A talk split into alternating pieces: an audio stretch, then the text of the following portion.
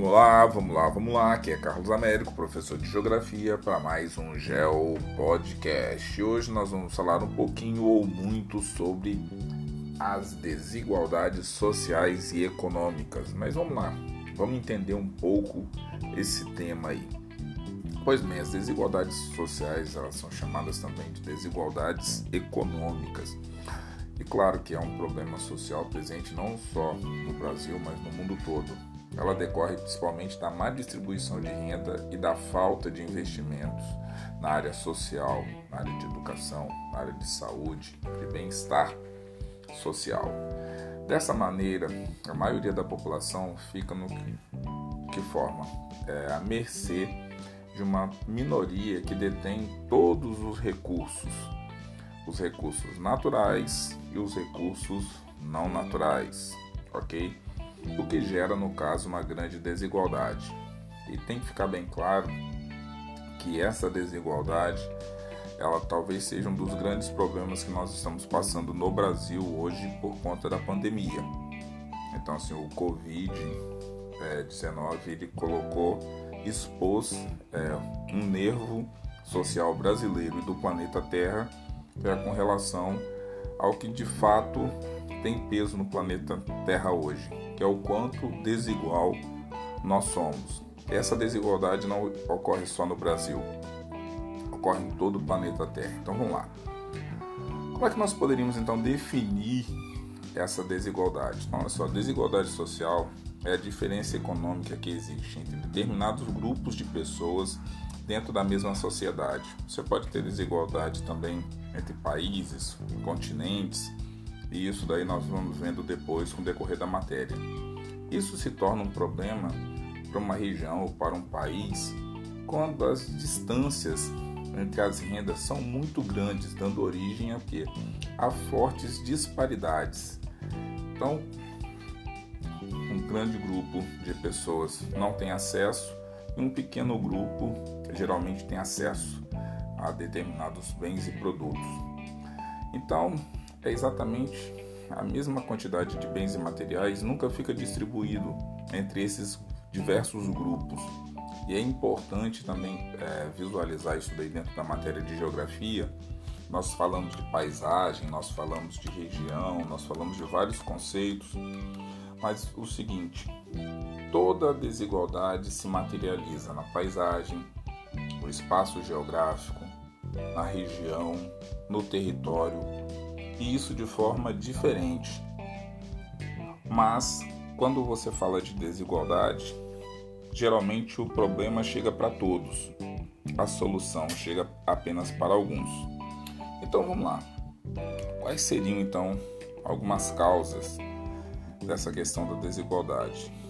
Inúmeras são as causas que aumentam a distância entre ricos e pobres, entre países do norte e países do sul então, assim, tem alguns mapas que eu gosto muito de trabalhar com os meus estudantes. Por exemplo, o mapa de zona térmica. Para mim, as zonas térmicas do planeta Terra determinam vegetação, relevo, distribuição dos recursos hídricos. Então, assim, é importante você entender o mapa de zonas térmicas. E tem um outro mapa que eu gosto muito, é que o mapa que divide entre países do norte, países do sul, países ricos e países pobres. Ter esses mapas né, na cabeça facilita muito o entendimento de uma série de eventos que ocorrem no planeta Terra. Então vamos lá, vamos ver quais são essas causas mais comuns. Então, má distribuição de renda, tá na cara, má administração dos recursos, e quando se fala de recursos, são recursos naturais e recursos naturais renováveis e não renováveis, e principalmente os não renováveis que têm um valor agregado alto, são é, fontes dessa desigualdade. Por exemplo, não é todo mundo que explora o petróleo, carvão, mineral, gás natural. Então, quem que utiliza esses recursos? Eu utilizo, mas quem produz? Eu não produzo. Então, essa distribuição aí fica desigual em todo o planeta. Lógica de acumulação do mercado é, capitalista, o consumo, a mais-valia, Então, você dá foco de valor às situações que não é, diminuem a questão da desigualdade, falta de investimentos em áreas sociais, culturais, saúde, educação, falta de oportunidade de trabalho. Muitas pessoas querem trabalhar e não conseguem. Nós estamos aí é, batendo recordes é, no Brasil de números de pessoas desempregadas e tendo um problema grave nisso. E sem contar também um problema que é grave, que causa muita desigualdade entre ricos e pobres, que é a questão da corrupção. Então, esses pontos são alguns dentre vários. Por exemplo, nós estamos em vias de não manter a nossa base de dados, que faz um estudo muito importante sobre a questão da população, com relação ao Instituto Brasileiro de Geografia e Estatística, o nosso grande IBGE, talvez nós não façamos, logo num período de pandemia, com muitas mortes, pessoas nascendo, uma, uma movimentação de fluxo intenso da população no Brasil e no planeta Terra, o Brasil talvez não faça um censo com a grandeza que ele sempre vem fazendo. Isso daí ajuda a mascarar os dados que nós temos de desigualdade social. Quer dizer, se você não sabe contar a população, não sabe quantas pessoas estão empregadas, desempregadas, precisando de empregos, quantas pessoas estão chegando no mercado de trabalho, quantas pessoas estão saindo, como é que faz o fluxo da população, você também intensifica o que? Esses processos de desigualdade social. Mas vamos lá, quais são as consequências? As consequências são inúmeras. Se um país não consegue atender às necessidades básicas de grande parte da população, dos cidadãos, tampouco irá prosperar de forma equitativa. Carlos, então diz aí pra gente um exemplo clássico. Favelas, é, como o IBGE gosta de chamar, né? Aglomerados subnormais, a quebrada, o cortiço, é, a comunidade é muito diferente de outras áreas onde que você consegue casas suntuosas, piscina, quadra, tal. E aí eu vou falar um pouquinho também da questão do Covid. É muito fácil você falar o seguinte: faça isolamento social, distanciamento social e tudo mais. Se a pessoa está desempregada, se ela está com a geladeira vazia, não tem comida, é, se de repente você tem sete, oito pessoas morando numa casa com quatro cômodos, um banheiro só para toda a família. Então, como é que você vai dar conta de é, reverter é, séculos e séculos de problemas de desigualdade dentro da nossa sociedade, num, num momento onde que a crise não é só do Brasil, a crise é planetária. Então, vamos pensar um pouquinho aí. Ó. A desigualdade econômica é perceptível em quase todos os países do mundo e até mesmo dentro de um mesmo país, por ser um tema pertinente relevante é, do contexto não só político, acadêmico, social ou econômico, é importante que entendamos as suas causas. Nesse contexto, é, poderia apontar aí algumas causas relacionadas à desigualdade econômica com o objetivo de oferecer uma visão mais ampla sobre o tema e mais teórica também. Então, o que é desigualdade econômica? A desigualdade econômica se caracteriza pela distribuição desigual de renda em determinada região, sendo influenciada por fatores históricos, sociais até mesmo pela falta de investimentos em políticas sociais. Vamos usar o caso que está acontecendo no Brasil agora com a votação do orçamento anual.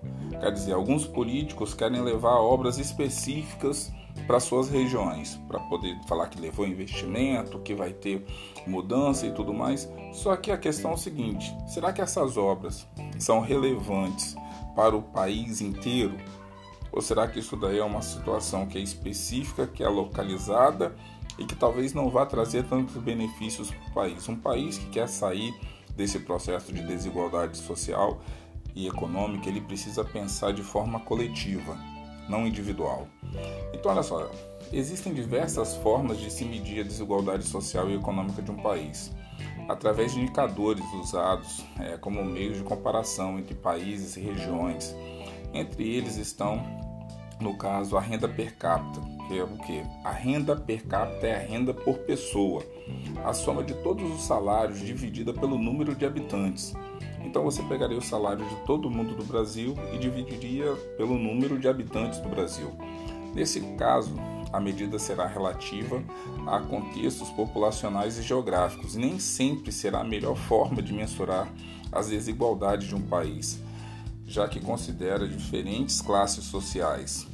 Então, sim, existe também o IDH, que é o Índice de Desenvolvimento Humano, que serve como indicador geral de qualidade de vida, considerando fatores como salário, expectativa de vida ao nascer, acesso à educação. Então, o IDH também é um índice muito interessante. Ele já tem menos distorções do que a renda per capita. Além do, da renda per capita, do IDH, tem o coeficiente de Gini, é, que se tornou o principal indicador né, para medir desigualdade de renda. É, para isso, o coeficiente de Gini é, relaciona a porcentagem de pessoas é, com a percentagem de renda em determinado país. O resultado de pontos é, percentuais é multiplicado por 100 e o resultado é, fica entre uma escala de 0 e 1, onde 0 corresponde à completa igualdade, todos recebem a mesma renda, e 1 corresponde à completa desigualdade. A pessoa, é, no caso, recebe toda a renda nacional. Então, é, não existe nenhum país com absoluta igualdade ou absoluta desigualdade, embora a distância entre os países mais desiguais e mais iguais sejam bastante significativas. Isso daí também tem que ser observado. De acordo com a expectativa estimada aí mais recente pelo Banco Mundial, os cinco países mais desiguais é, são a República do Congo, Botsuana, Haiti, Namíbia e África do Sul. É importante pensar porque só tem aí o Haiti, que é na América Central. República do Congo, Botsuana, Namíbia e África do Sul estão no continente africano, um continente que foi colonizado, descolonizado, uma série de problemas históricos e que isso daí proporcionou uma diferença e uma desigualdade interna muito grande.